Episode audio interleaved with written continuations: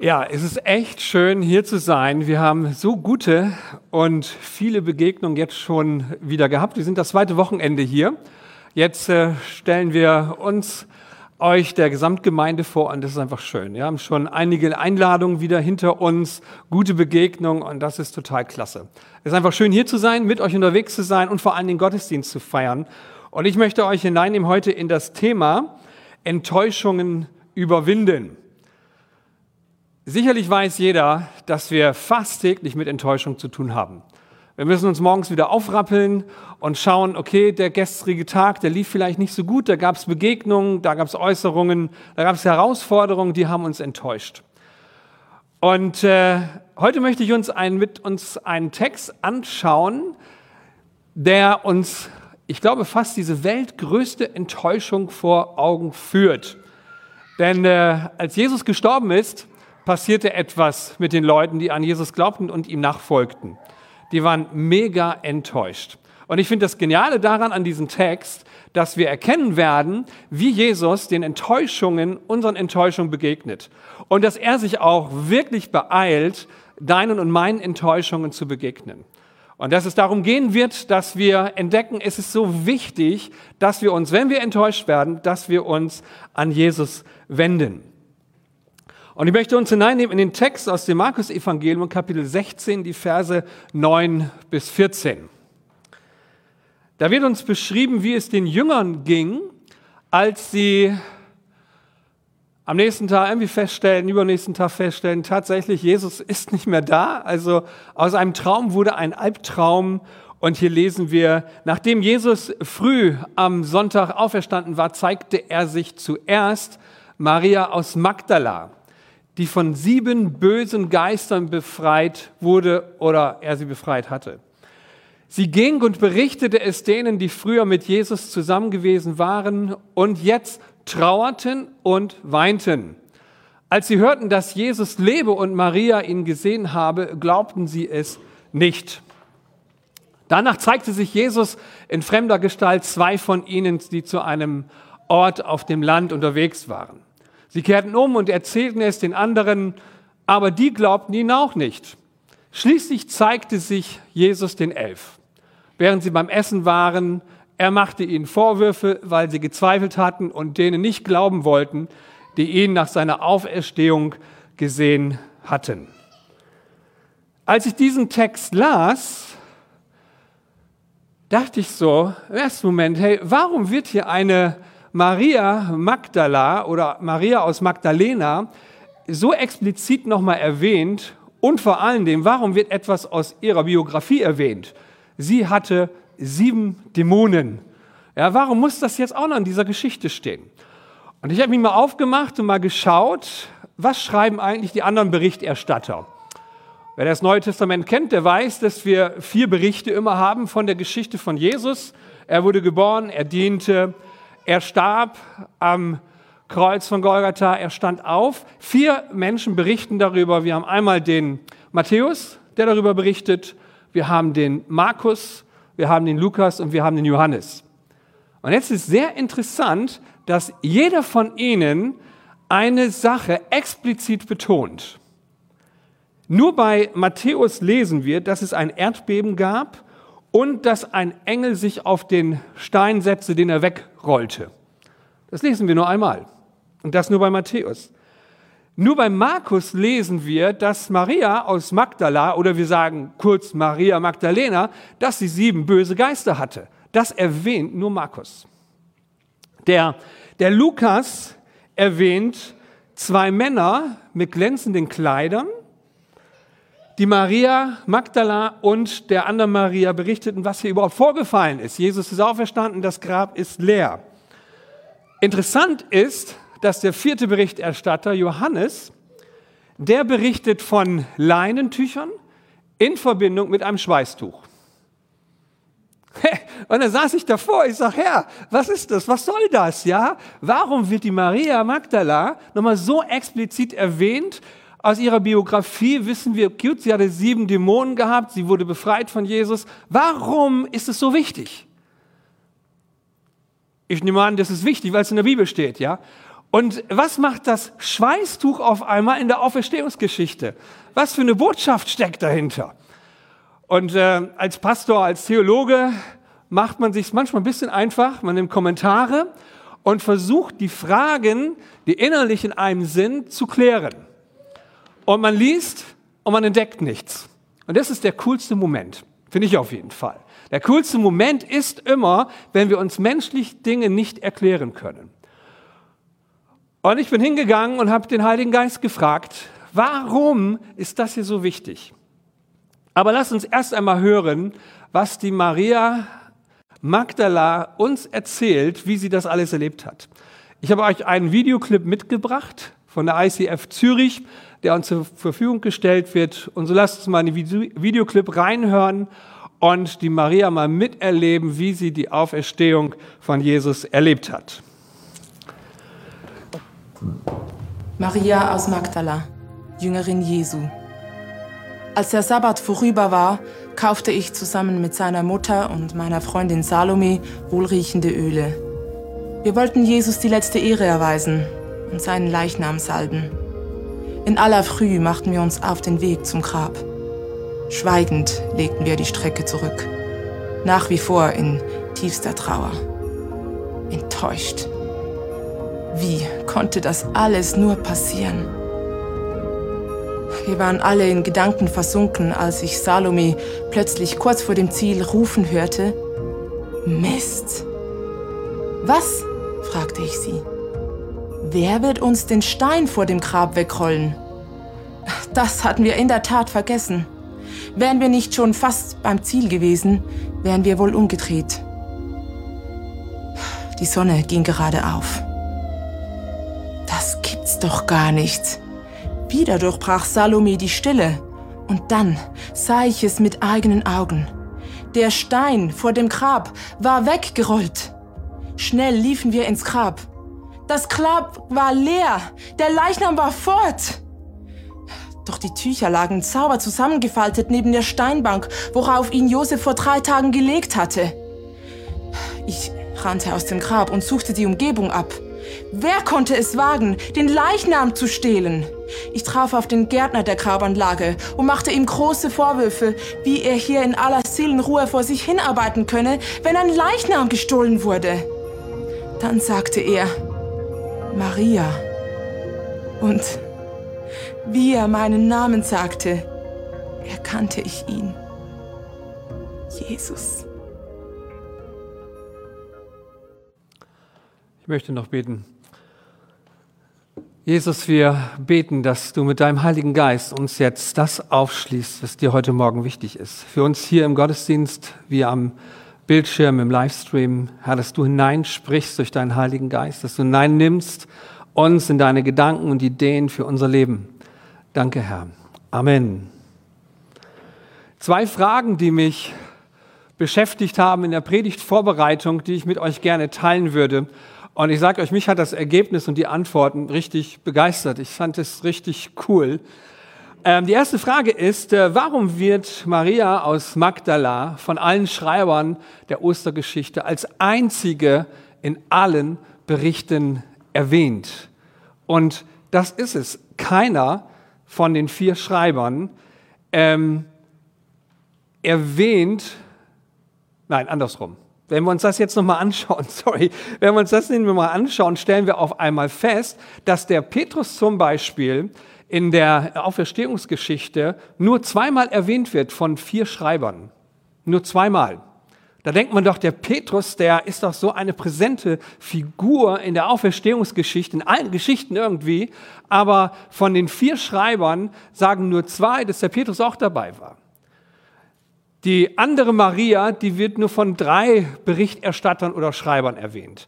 Aber die Maria Magdalena, die wird von allen Vieren erwähnt. Und das muss ja schon Grund haben, finde ich. Also wenn alle vier Maria Magdalena erwähnen, einer sagt noch, sie hatte, ist die, die mit den sieben Dämonen, dann wird das eine Bedeutung haben. Die andere Frage, die sich mir stellte, war, warum wird das Schweißtuch und die Leinentücher besonders erwähnt? Warum wird es mal aufgezeigt? Und warum sagt der Johannes, dass das Schweißtuch ordentlich zusammengewickelt war und äh, nicht bei den Leinentüchern lag. Zwei Fragen, die mich beschäftigt haben und wie gesagt, ich fand Ihre Antworten richtig, richtig cool. Wir bekommen am besten die Erklärung, wenn wir die Bibel weiterlesen und auch die Bibel im Kontext verstehen. Und als ich so las und da nochmal drüber nachdachte, okay, Maria Magdalena ist einmal wichtig. Sie hatte sieben Dämonen. Ähm, ich will jetzt nicht über Dämonenlehre oder irgendwie sowas sprechen, sondern mir geht es eher darum, nochmal klar zu machen, warum Gott es so wichtig war, sie so stark zu erwähnen. Wir wissen, dass Jesus zweimal über sieben Dämonen spricht. Und da dachte ich mir, irgendwie wird das in einem Zusammenhang stehen. Maria befreit von sieben Dämonen. Und Jesus erzählt eine Geschichte einmal im äh, Matthäus-Evangelium wie auch im ähm, Lukas-Evangelium, glaube ich. Genau, Lukas und Matthäus, davon wird davon berichtet. Erzählt diese Geschichte und sagt, da war eine Person, die irgendwann mit einem bösen Geist ähm, besessen wurde. Und diese Person kam dann und äh, ordnete wieder ihr Leben, nachdem sie von dem bösen Geist befreit war. Was heißt das überhaupt, einen bösen Geist zu haben? Einen bösen Geist zu haben heißt, wenn wir die Bibel lesen, das Leben hat derjenige nicht mehr unter Kontrolle. Die Selbstkontrolle ist verloren gegangen. Er muss Dinge tun, die er eigentlich gar nicht tun will. Wir lesen in der Bibel, dass der, der einen Dämon hat, der, der schlägt sich auf einmal selber, der hat vielleicht Suchtprobleme, wie auch immer. Auf jeden Fall, dieser Mensch ist, ist befreit worden von diesem bösen Geist und ähm, hat dann sein Leben wieder gestaltet, ist in alte Lebensmuster zurückgefallen, hat nicht dafür gesorgt, dass dieser frei gewordene Raum neu gefüllt wird mit, mit guten Dingen, mit dem Heiligen Geist, mit Gott selbst, ist zurückgefallen in alte Lebensmuster. Der böse Geist, der rausgegangen ist, so lesen wir, der holt sieben andere Geister mit, weil er festgestellt hat, hey, der neue Lebensraum ist nicht neu gefüllt worden. Und er sagt, dann ziehen die sieben Geister ein in das Leben des Menschen und es wird mit ihm schlimmer als vorher. Ich glaube, dass genau die Maria Magdalena in solch einer Lebenssituation war. Sie hat diese Besetzung in ihrem Leben erlebt.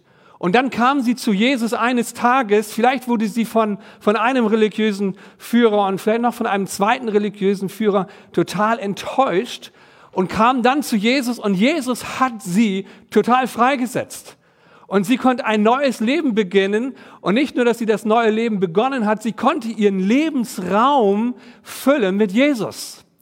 Und sorgte dafür, dass was in ihr frei geworden ist, dass mit guten Dingen gefüllt wird.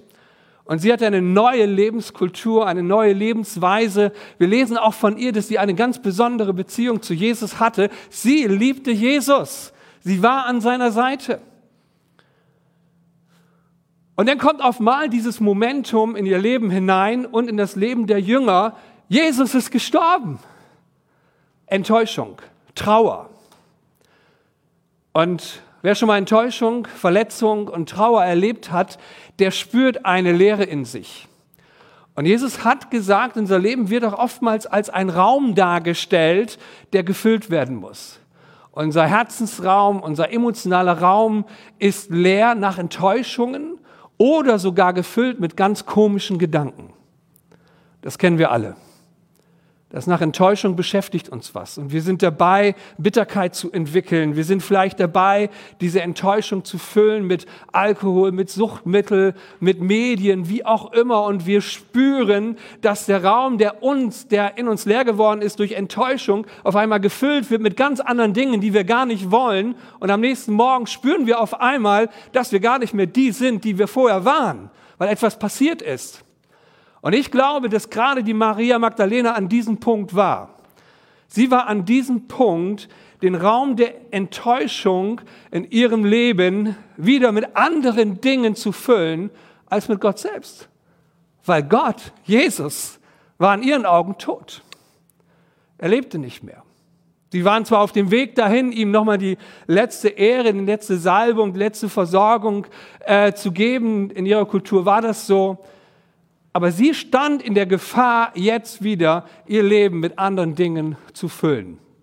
Und ich glaube daran, dass Jesus sich beeilt hat und gesagt hat, das will ich nicht. Ich will nicht, dass eine Maria Magdalena sich neu ausstreckt nach anderen Dingen, dass dieser Raum, der in ihrem Herzen, ihren Gedanken, in den Gefühlen leer geworden ist, gefüllt wird mit anderen Dingen, die nicht von mir kommen. Denn ich möchte nicht, dass es mit ihrem Leben noch mal schlimmer wird. Maria war die erste, die Jesus gesehen hat. Fantastisch, oder? Maria war die erste, die Jesus gesehen hat. Und das schreiben alle vier Berichterstatter. Keiner lässt das aus. Von Petrus lesen wir nur zweimal von den Berichterstattern. Maria war die Person, die Jesus als erstes gesehen hat. Absolut untypisch für die damalige Zeit. Absolut untypisch, dass ein religiöser Führer, und das war Jesus noch mehr als ein religiöser Führer, der sagt einer Frau und sagt es den Männern, dass ich auferstanden bin. Und ich glaube, dass Jesus ihr begegnet ist, weil er nicht wollte, dass dieser Raum der Enttäuschung mit anderen Dingen gefüllt wird. Weil er weiß, was passiert, wenn wir den Raum der Enttäuschung, der Verletzung mit Bitterkeit, mit Drogen, mit Suchtmitteln, mit was auch ich, was weiß ich auch immer, füllen. Er wollte, dass dieser Raum der Enttäuschung jetzt mit ihm selbst gefüllt wird. Darum ist er einer Maria Magdalena begegnet. Und ich fand es so cool. Ich saß da, ich sage, Herr, das begeistert mich. Ich glaube daran, dass es so war. Du darfst daraus machen, was du willst.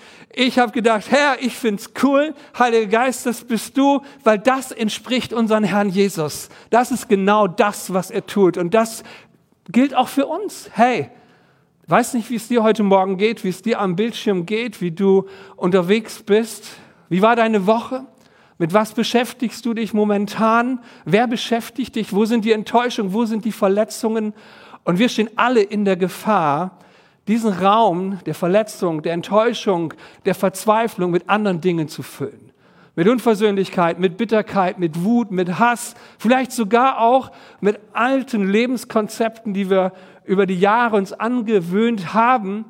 Aber dadurch, dass wir zu Jesus gekommen sind, haben wir gesagt, so will ich das nicht mehr. Aber wie schnell geht das, dass wir Christen in alte Lebenskonzepte wieder zurückfallen und zur Flasche greifen, zu Dingen greifen, die uns nicht gut tun. Und wir wieder erleben, dass das alte Leben uns einholt und wir wieder neu beherrscht werden. Und auch Jesus ist heute Morgen der, der sagt, hey, und ich bin hier, um deiner Enttäuschung zu begegnen, um diesen Raum in dir neu zu füllen. Das ist ein mega Angebot. Und die zweite Frage, die ich mit euch heute ähm, klären möchte, warum werden das Schweißtuch und die Leinentücher besonders erwähnt?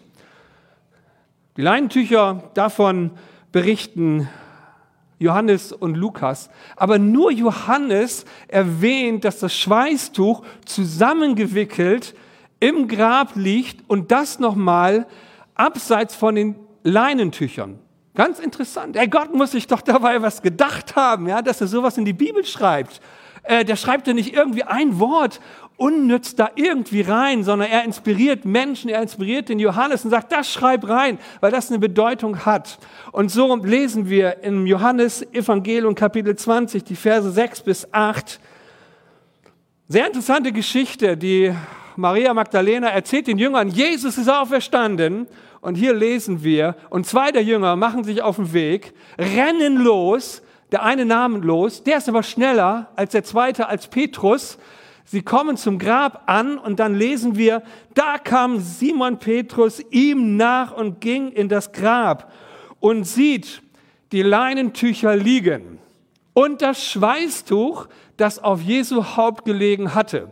Nicht bei den Leinentüchern, sondern daneben zusammengewickelt an einem besonderen Ort. Dann ging auch der andere Jünger hinein, der als erster zum Grab gekommen war und sah und glaubte. Cool, oder? Hab ich so noch nie gelesen. War mir noch nie wichtig. Aber ich spürte, Gott setzt einen Akzent auf die Leinentücher und auf das Schweißtuch. Der Jünger, der schneller war, der traute sich nicht ins Grab, Petrus, der war natürlich da und sagt, hey, wir gehen rein, wir gucken, was sehen Sie? Hey, kein Leichnam mehr da. Und was sehen Sie noch? Die Leinentücher liegen da und das Schweißtuch. Was sicherlich schon die Runde gemacht hat, vielleicht wissen wir nicht. Es wurde auf jeden Fall nachher gesagt, dass man behauptet hat, ähm, der Leichnam wurde entwendet, er wurde geklaut. Der ist nicht auferstanden, der Jesus, sondern er wurde geklaut.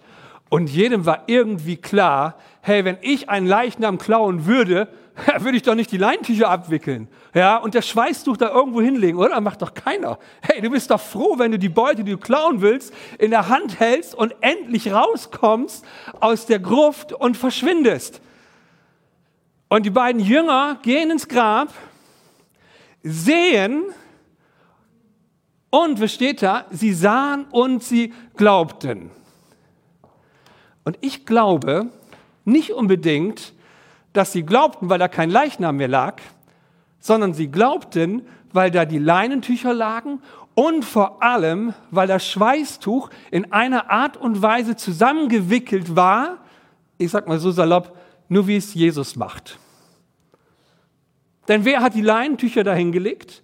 Wer hat das Schweißtuch äh, nicht in der Nähe von den Leinentüchern, sondern außerhalb hingelegt und hat es aufgewickelt? Und ich glaube, sie sahen, der Leichnam nicht da, die Leinentücher. Sie haben sich die Leinentücher angeschaut, sie haben sich das Schweißtuch angeschaut, es war aufgewickelt. Und beiden war sofort klar, die mit Jesus drei Jahre unterwegs waren, so legt nur einer Leinentücher zusammen und so legt nur einer und wickelt nur einer einen, ein Schweißtuch zusammen. Das macht nur einer, das ist Jesus. Wir kennen keinen Menschen auf der Welt, der das so macht wie Jesus. Kennst du das? Du gehst in einen Raum rein, du bist mit deiner Familie irgendwo und du sagst, hey, ganz klar, hier war der und der, denn keiner hinterlässt einen Raum so wie der. Ja? Keiner räumt so auf wie der, keiner deckt den Tisch so wie der oder keiner schmeißt seine Jacke in die Ecke so wie der. Hey, das gelingt nur einem. Und so war es so, dass Jesus der war, von dem man sagte, keiner nimmt das Schweißtuch so und legt es in die Ecke, dreht es zusammen, abseits von den Leinentüchern, wie unser Herr. Keiner. Wir kennen keinen. Das ist so speziell, das ist so originell, das macht nur Jesus. Hey, und ich sagte, Herr, und? Was hat das mit mir zu tun? Was hat das mit dir zu tun? Was hat das mit uns zu tun? Hey, keiner wirkt die Dinge in deinem Leben so wie Jesus. Keiner. Da gibt es Dinge in unserem Leben, in deinem und meinem Leben, gerade wenn wir an dem Punkt von Enttäuschung sind, und auch Petrus und der andere Jünger, sie waren an diesem Punkt von Enttäuschung. Sie waren an diesem Punkt, wo sie gesagt haben, hey, das ist die größte Enttäuschung, das ist die größte Blamage, die wir hier erlebt haben. Größer geht's gar nicht. Was ist das peinlich? Und zudem fürchten wir uns selbst noch, dass wir umgebracht werden. Und dann kam dieser Punkt und dann Jesus geschaffen. Und ich kann mir das gut vorstellen, dass Jesus gesagt hat, und ich lege das Schweiß wieder so zusammen. Wenn meine Jünger kommen, die wissen ganz genau, das macht nur einer, das macht Jesus. Er ist auferstanden. Er lebt. Und so gibt es in deinem und meinem Leben Dinge, wenn wir in der Enttäuschung festhängen, in der Verletzung festhängen, dürfen wir sagen, ich erinnere mich an das, was Jesus für mich getan hat. Denn das kann keiner so gemacht haben, wie Jesus in meinem Leben. Und da gibt es in deinem Leben und meinem Leben Punkte, und daran glaube ich, von denen du heute, gestern und vorgestern sagst, hey, und das war Jesus. Und wenn die Enttäuschung, die Verletzung noch so groß ist, möchte Jesus, glaube ich, in diesem Moment, dass wir anfangen und sagen, danke Herr, du hast mir gestern, du hast mir vorgestern geholfen. Das ist deine Handschrift in meinem Leben. Von daher glaube ich dir auch, dass du mir in meiner Enttäuschung, meiner Verletzung ganz neu begegnest, ganz neu aufstehst und meinen Raum füllst. Und ich möchte ihn nicht füllen lassen mit Verletzungen, mit Bitterkeit, mit Hass und mit Streit, sondern mit dir. Und das ist die Botschaft, die uns sogar der Paulus, der es verstanden hat, was es bedeutet, im Leben zu herrschen. Was es bedeutet, im Leben zu herrschen und sich nicht beherrschen zu lassen von Bitterkeit, von Enttäuschung, von Frust, von Dingen, die uns nicht gefallen. Und der Paulus fasst es zusammen im Römer Kapitel 5, Vers 17. Durch Jesus Christus werden jetzt die, die Gottes Gnade und das Geschenk der Gerechtigkeit in so reichem Maß empfangen, in der Kraft des neuen Lebens herrschen. Wusstest du, dass Jesus möchte, dass du im Leben herrschst? Wir sollen herrschen. Du sollst dich nicht beherrschen lassen von Gefühlen, von Enttäuschung, von Verletzungen, von Menschen, die dir irgendwas angetan haben, die es bewirkt haben, dass du in Trauer bist. Du sollst dich nicht beherrschen lassen von deiner Vergangenheit, von deiner Biografie. Weder eine Maria Magdalena noch die Jünger, sondern Jesus möchte, dass du mit ihm zusammen herrschst. Wie geht das? Indem, dass wir unsere Enttäuschung überwinden mit ihm. Amen. Wir überwinden Enttäuschungen mit ihm. Wir überwinden Bitterkeit mit ihm. Dass wir sagen, ich will nicht, dass mein Lebensraum, meine Gedanken, mein Herz gefüllt wird mit Bitterkeit, mit Enttäuschung, mit Verletzung, mit irgendwelchen Dingen. Jesus, ich möchte, dass du da hineinkommst. Denn dein Wille ist, dass ich mit dir herrsche dass ich die Dinge unter die Füße bekomme, dass ich mit dir nicht in alte Suchtmuster oder Lebensmuster hineinfallen muss. Du bist der, der mir dabei hilft, das zu tun. Das begeistert mich an dieser Botschaft. Und ich glaube, dass Jesus einer Maria Magdalena aus diesem Grund erschienen ist. Sagte Maria, ich möchte nicht, dass du deinen Lebensraum mit anderen Dingen füllst. Darum bist du die Erste, der ich begegne um ein Zeichen zu setzen. Und so möchte Jesus auch nicht, dass du in deiner Enttäuschung bleibst. Er möchte, dass du dich erinnerst an die Schweißtücher in deinem Leben. Er möchte, dass du dich erinnerst an die Dinge, an die Handschrift Gottes in deinem Leben. Und dazu möchte ich dich einladen, heute Morgen möchte dich aufrufen, ein Zeichen zu setzen. Ein Zeichen zu setzen und zu sagen, ja, Jesus, hier bin ich. Ich komme hier mit meiner Enttäuschung. Ich komme hierher mit meiner Biografie und ich merke so sehr, dass sie mich beherrscht. Aber du machst mir heute Morgen so viel Mut, dass ich dich einladen darf in meinen Lebensraum und dass die Dinge mich nicht mehr beherrschen sollen. Ich möchte gleich mit dir, mit euch beten und möchte dich einladen, ob nun hier im Saal oder auch am Bildschirm, dich einladen, ein Zeichen zu setzen. Ein Zeichen vor der sichtbaren und unsichtbaren Welt, wo wir Gott sagen, ja Gott, ich komme, ich habe so viele Dinge in meinem Leben, die mich beherrschen. Ich habe heute so klar gehört, dass du das nicht willst. Und ich bringe dir meine Enttäuschung, ich bringe dir meine Verletzung, ich bringe dir die Dinge, die da sind, indem dass ich meine Hand hebe. Und so würde ich euch gleich in die Gebetszeit hineinnehmen. Und wenn ich dich bitte, deine Hand zu heben, dann mach es. Nicht vor mir, aber vor Gott, vor Jesus als Zeichen dafür, dass er in dein Leben kommen darf. Mach es vielleicht zu Hause und am Bildschirm. Und da erleben wir so tolle Dinge. Hey, die Kraft Gottes ist genauso in deinem Wohnzimmer, in deiner Küche, wo du das immer hörst, wie hier heute Morgen. Sie ist da. Weil Jesus ist der gleiche. Wir lesen in der Auferstehungsgeschichte, dass er durch Wände gegangen ist. Hey, Jesus ist im Livestream. Jesus wirkt durch die Übertragung. Und das ist so ermutigend. Und so möchte ich dich bitten und dich einladen, wenn ich gleich bete und sage, hey, wenn du es möchtest, heb deine Hand. Sag damit, Jesus, ja, hier bin ich mit meinen Enttäuschungen. Komm du hinein. Und setz ein Zeichen, dass Gott weiterhin seine Handschrift in deinem Leben setzen kann. Und so möchte ich beten. Jesus, es begeistert mich so sehr, wie du auf Enttäuschung und Trauer und Verletzung reagierst. Herr, ich empfinde so ein Beeilen sogar von deiner Seite. Du konntest es kaum abwarten, aufzuerstehen und der Maria Magdalena zu begegnen, Zeichen zu setzen deines Lebens. Und danke, dass wir das heute so ergreifen dürfen, heute Morgen hier im Gottesdienst wie auch im Livestream in der Übertragung. Wir dürfen es ergreifen und sagen, Herr, danke, dass du auferstehen möchtest in unserem Leben. Danke, dass du mit uns im Leben herrschen willst. Unsere Vergangenheit soll uns nicht beherrschen. Unsere Biografie soll uns nicht beherrschen. In Jesu Namen. Ich möchte dich fragen, wenn du heute Morgen hier bist und sagst, hey, das ist echt Thema in meinem Leben, dann heb einfach die Hand. Sag, ja, Jesus, hier bin ich. Ich bringe dir meine Biografie, meine Enttäuschung, meine Verletzung. Ich bringe dir die Dinge. Und ich sehe hier einige Hände und das ist gut, aber wichtiger ist, dass Jesus sie sieht. Herr, ich bringe dir unsere Zeichen des Glaubens und des Vertrauens, dass du der bist, der da wirkt in der Kraft deines Geistes. Jesus, danke.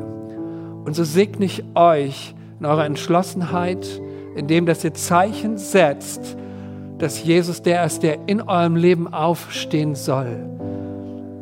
Ich segne euch mit der Kraft Gottes, mit Auferstehungskraft aus der Höhe. Ich segne euch mit der Auferstehungskraft Jesu Christi, die in den Enttäuschungen ist, aber dass er neu Raum nimmt in euch. Vater, in dem Namen Jesus. Und seid gesegnet im Namen des Vaters und des Sohnes mit der Kraft des Heiligen Geistes in Jesu Namen. Amen. Amen.